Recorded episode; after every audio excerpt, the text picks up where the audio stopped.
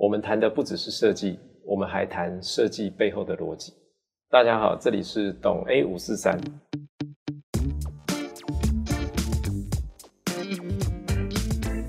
我们今天来欢迎哦 f a n c i e m o 的创办人 Brenda，帮我们讲讲 f a n c i e m o 他经营的想法跟理念，还有在面对疫情的时候做了哪一些事情，让 f a n c i e m o 能够继续的呃往前走。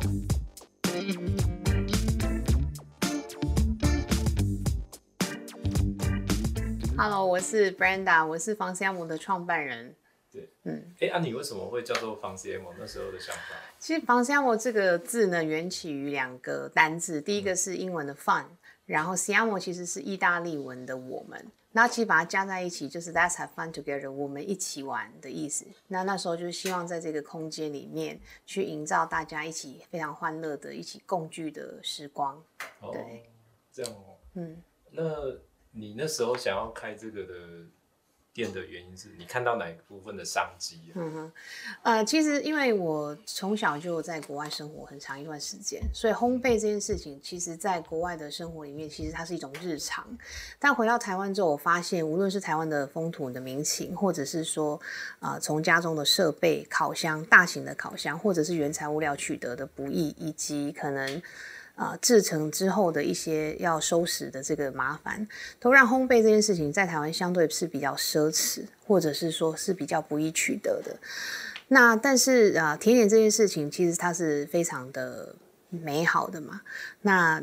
呃，有一句话叫做“以贤养人，以甜悦人”嘛，所以甜食这件事情其实它都是很开心的事。所以那时候我们就想说，我们怎么样有一个这样子的一个空间，让大家可以轻轻松松的来，然后快快乐乐，就是在这边度过它的制作的时光之后，其实简单说就是拍拍屁股就可以走了，然后还可以带走一个非常完美的的这个成品，然后带回家，可能回去跟他亲爱的人或者是呃送礼等等共享的这些机会。就是也可以拍照，也可以打卡这样。对对，那你现在目前你对房 C M 现在你的想象就是说它是有很多家店吗，还是怎么样？嗯，你的想象？呃，方向我我们大概二零一七年创立到现在，目前已经有六家门市，那的确持续还在扩张当中。那我的想象是希望可以在。啊，台湾的几个比较重要的商圈或者是都市，都能够更贴近的去服务我们的顾客，所以当然是希望可以持续的展店这样子。嗯嗯。那你觉得疫情对你有什么样的影响？有，因为那时候刚疫情刚开始啊，就是爆发的时候，其实大家。我相信不仅仅只是对房斯亚摩，任何所有实体产业都是有实体门市的产业，我觉得都感受到非常大的一个落差，就是路上的人都不见了，百货里面的人都都不见了。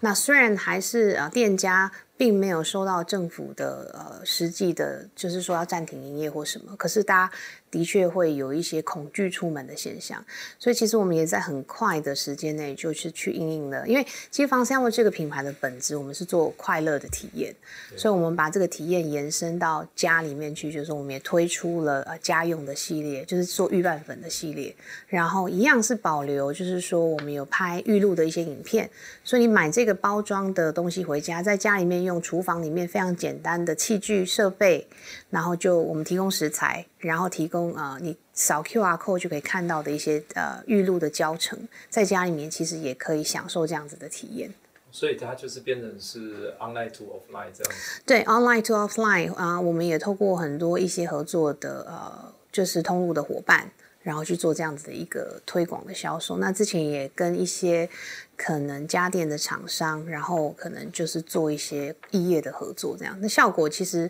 都还不错，因为在家里其实呃一样，我们的本质的核心精神没有变，就是说还是一样在烘焙体验这件事情。可在家里，你可能比较不会想说要去做一个非常繁复或者是说等级难度很高的蛋糕，因为其实它事前的准备跟事后的清理还是。蛮麻烦的，但如果说你只是要烤一个小松饼，或者是做做布朗尼这种比较简单的商品，那我们就是有这样子的一个产品线可以去 support 这样子的一个服务。那个线下转到线上的比例是蛮高的，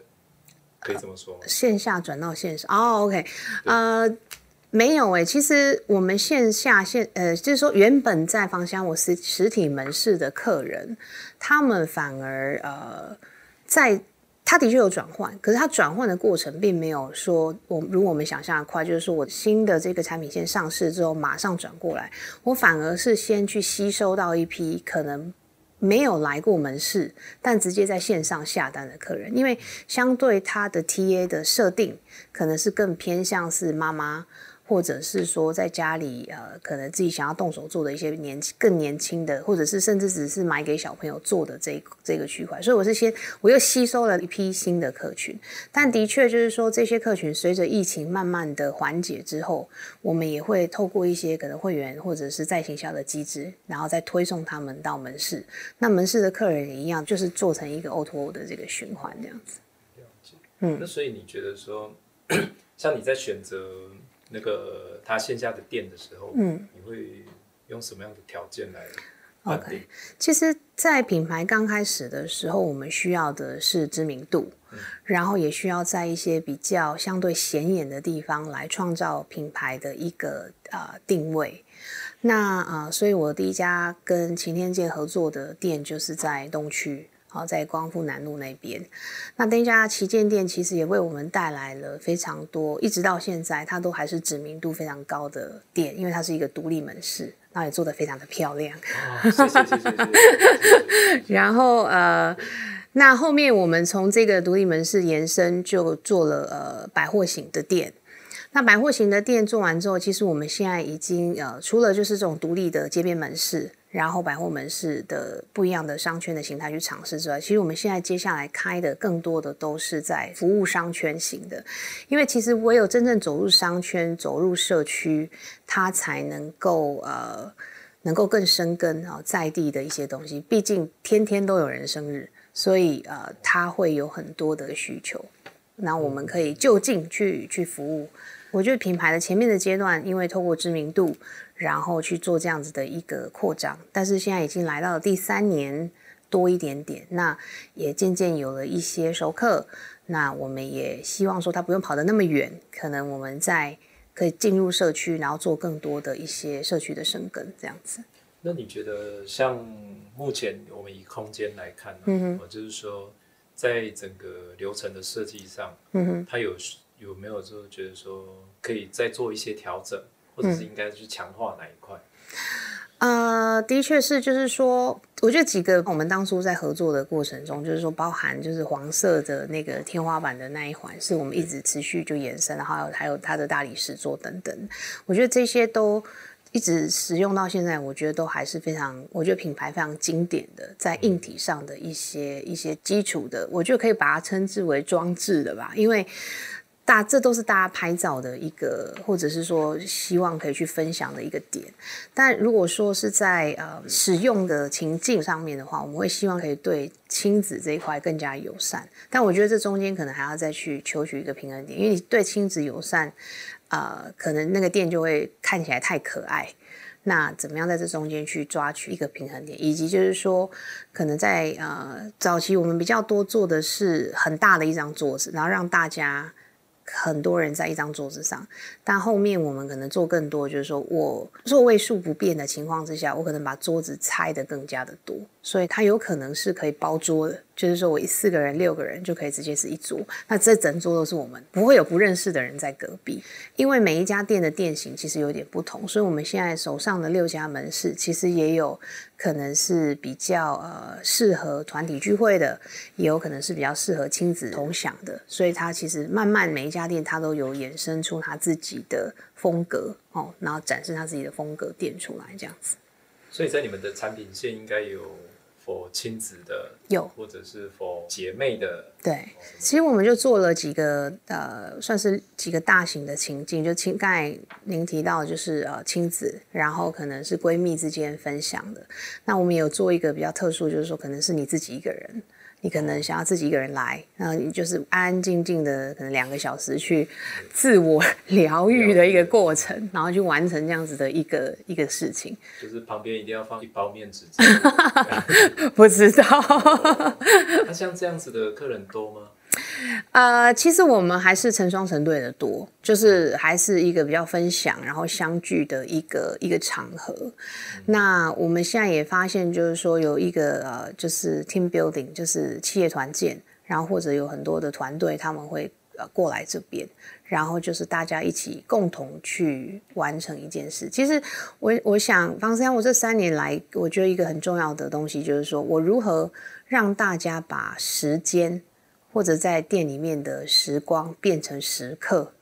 ，time 变成 moments，因为 moments 才是有情绪的，它是有温度的，它才是可以被记忆的。对。那我想知道，就是其实现在除了方 C M，还有其他很多牌子都是在做 DIY 的东西。对。那你们的优点是什么？就是跟其他的店家比起来嘛，其他的品牌。嗯嗯，呃，我觉得如果是在硬体上。我们从来不认为烘焙啊、蛋糕啦、慕斯然后马卡龙是我们的产品。我们的产品其实是从你啊接触到我的第一刻，我们做的是体验点哦，消费者的接触的整个完整的旅程。那我如何在每一个体验点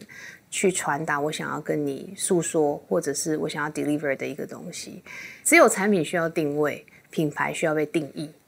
哦，那这件事情我觉得它是非常重要，就是说，房思亚摩有自己的 DNA，每一个品牌它都可以去吸引到喜欢它或者是追从它的客人。那我觉得其他的我们的一同业或者是敬业的品牌，我觉得他们也做的相当的好，但是他们就有他们自己的客群。举例都是卖咖啡的，星巴克跟 Seven Eleven 的咖啡。其实，在咖啡的本质上，其实是没有太大的差异的。可是，你拿着那一杯星巴克，跟你拿着一杯 CT 咖啡，想要传达给别人的，你希望从外部的人看你的这个含义，我觉得相对还是不一样的。对，所以我们在很多的包装，或者是说很多的品牌的接触点跟客户的这些设计，其实都有一些呃隐喻或者是蕴藏的一些巧思，或者是我们一些对于品牌想要传达定义的这些思考的设计在里面。那当然，最重要的还是，我觉得环境还是一个很大的一个影响。